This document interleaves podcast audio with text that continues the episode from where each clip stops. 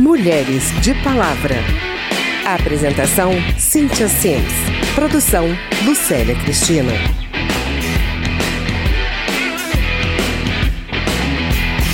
As eleições estão chegando e o programa de hoje convida você a pensar na participação política das mulheres. Será que a presença de mais mulheres no legislativo faria diferença na votação dos projetos de lei? A deputada Sheridan, do PSDB de Roraima, acredita que sim. É importante. Importante por uma questão lógica, porque nós somos a maior parte da população brasileira e há essa grande defasagem no, no que diz respeito à capacidade né, que hoje nós temos de representação representação e o número de representantes, sobretudo aqui no Congresso Nacional, não por uma questão de capacidade de talento, até porque isso é uma pauta de gênero, mas pela sensibilidade que a mulher tem, pela propriedade que a mulher tem em falar sobre pautas específicas, sensíveis da nossa população, no que discorre família, no que discorre criança, no que discorre, discorre educação, essas demandas que nós, mulheres, no dia a dia acompanhamos desde sempre na educação dos nossos filhos, na necessidade dos serviços sociais, serviços públicos de saúde, de segurança. Precisamos de mais, que podemos ter mais, que temos capacidade de termos mais e grandes mulheres aqui fazendo política para o Brasil. Para a socióloga Maria Betânia de Melo Ávila, pesquisadora do Instituto SOS Corpo, as mulheres trazem outros pontos de vista sobre o que deve ser aprovado como lei ou política pública. As mulheres têm uma sensibilidade uma, e uma visão sobre esses problemas mais aguda do que os homens. Não por conta da natureza das mulheres, porque não é isso. Nós somos fruto de um processo social, econômico, histórico que mas justamente por causa desse processo histórico. Quer dizer, são as mulheres que cuidam no cotidiano da reprodução da vida. Dos 513 deputados eleitos pelo povo, atualmente são apenas 54 mulheres, 10,7% do total. Guarde esse número para a gente comparar com outros países. O Mapa de Mulheres na Política é criado pela União Interparlamentar em parceria com a ONU Mulheres. A última versão do mapa retrata a posição global de 199 países em janeiro de 2017, em relação à participação das mulheres nos poderes executivo e legislativo. De acordo com o Mapa Mundial das Mulheres na Política, no Poder Executivo, a Nicarágua está em terceiro lugar, com nove ministras entre 17 ministérios. A Suécia em quarto lugar, com 12 mulheres no total de 23. E o Brasil na posição 167, com apenas uma ministra entre 25 cargos. No parlamento estão nos primeiros lugares Ruanda, Bolívia, Cuba, Islândia, Nicarágua e Suécia.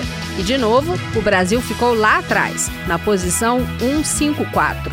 A cientista política Débora Tomé está fazendo um doutorado sobre a representação política das mulheres no Brasil e diz que é vergonhosa a baixa participação das mulheres. O Brasil é hoje o país com o menor número de mulheres no Brasil é a Câmara dos Deputados, quando você está falando de América Latina.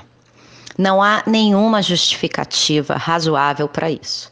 Quando você pensa em poder, a cada mulher a mais eleita para a Câmara dos Deputados é um homem a menos eleito na Câmara dos Deputados. As pessoas protegem os seus grupos de interesse. Elas se protegem a si. Só que com isso, quem está perdendo é o país. Na Suécia, 43% dos parlamentares são mulheres. Como foi que o país chegou a essa expressiva participação feminina na política? Em seminário na Câmara, o embaixador da Suécia, Perani Helmborg, explicou que hoje em dia todas as ações do governo sueco têm que assegurar a igualdade de gênero.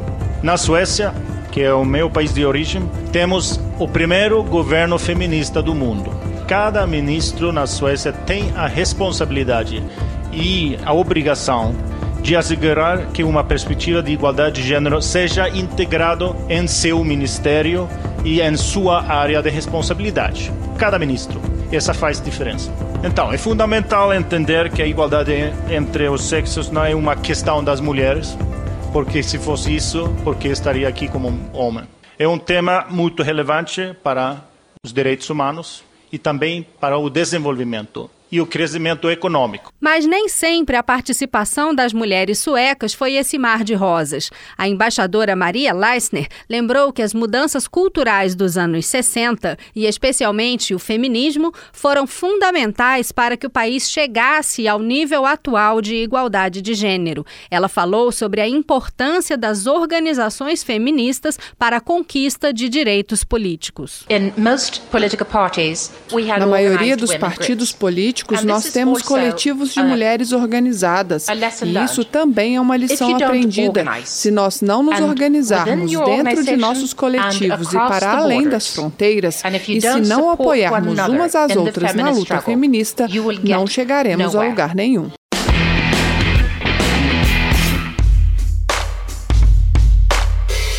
Estabelecer cotas é um mecanismo para se diminuir as desigualdades de oportunidades. A cota de 30% de candidaturas femininas já existia desde 1997, mas agora estão sendo aplicadas cotas ao fundo eleitoral e ao fundo partidário. Uma decisão do Tribunal Superior Eleitoral reserva a aplicação de no mínimo 30% dos recursos do fundo eleitoral e do tempo de propaganda gratuita no rádio e na TV para as mulheres candidatas. Em março, o Supremo Tribunal Federal já tinha definido a aplicação mínima de 30% dos recursos de outro fundo, o partidário.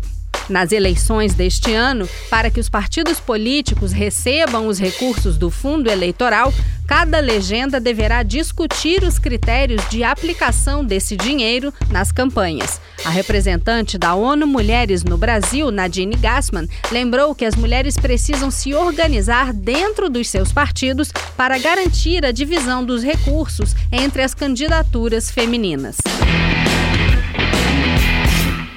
No Brasil, as dificuldades de representação são ainda maiores para as mulheres negras, que permanecem excluídas da vida pública devido à sobreposição das desigualdades de gênero, raça e classe social.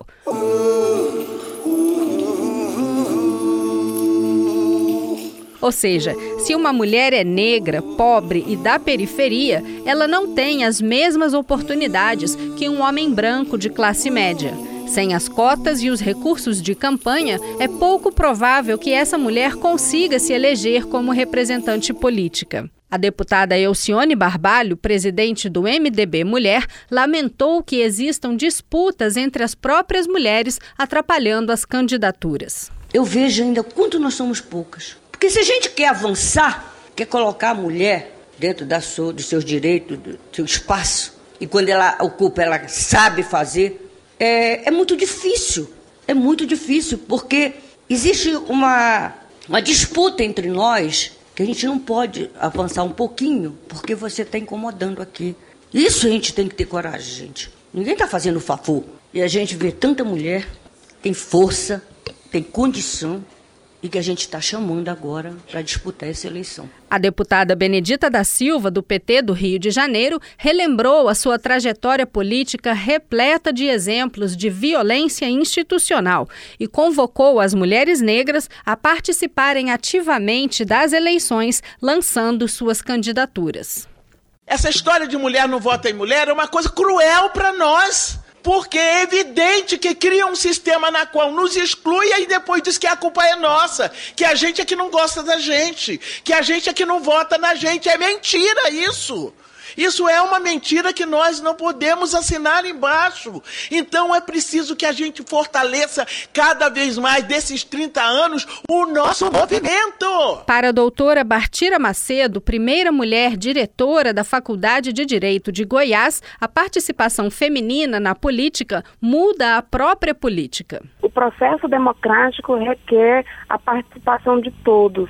Né, e não apenas de um determinado grupo ou de um determinado sexo. O olhar feminino, a peculiaridade desse olhar feminino, ele, ele é de suma importância para uma sociedade mais fraterna, mais justa e mais democrática. Na história do Brasil, o crescimento da participação política das mulheres acontece de forma muito lenta. A primeira brasileira eleita deputada federal foi Carlota Pereira de Queiroz em 1934. Até 40 anos depois, apenas quatro mulheres haviam exercido esse cargo.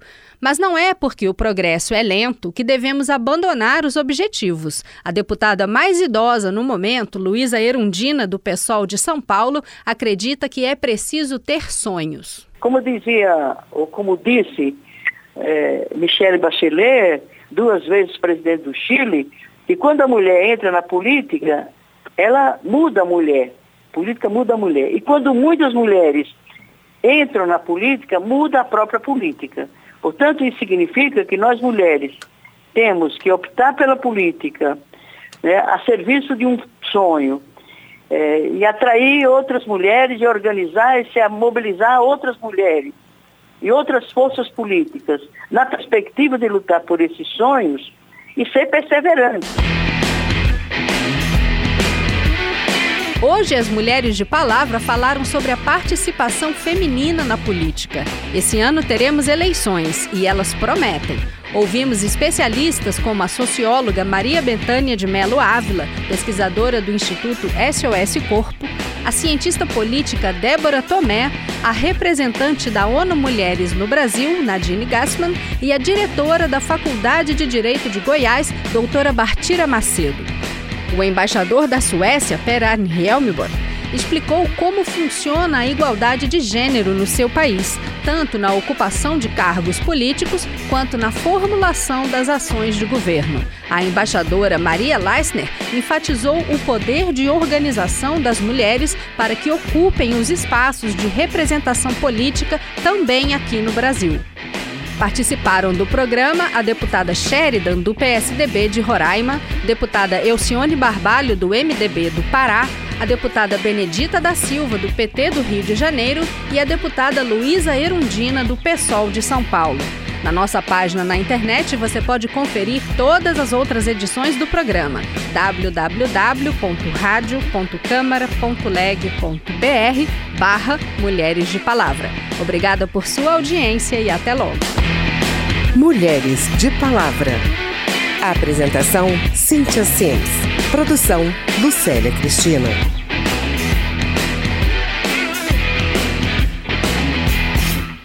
Nasci sou assim e vou até o fim. Pirata maldita, maluca, mucama, índia, rainha, cigana, mulher.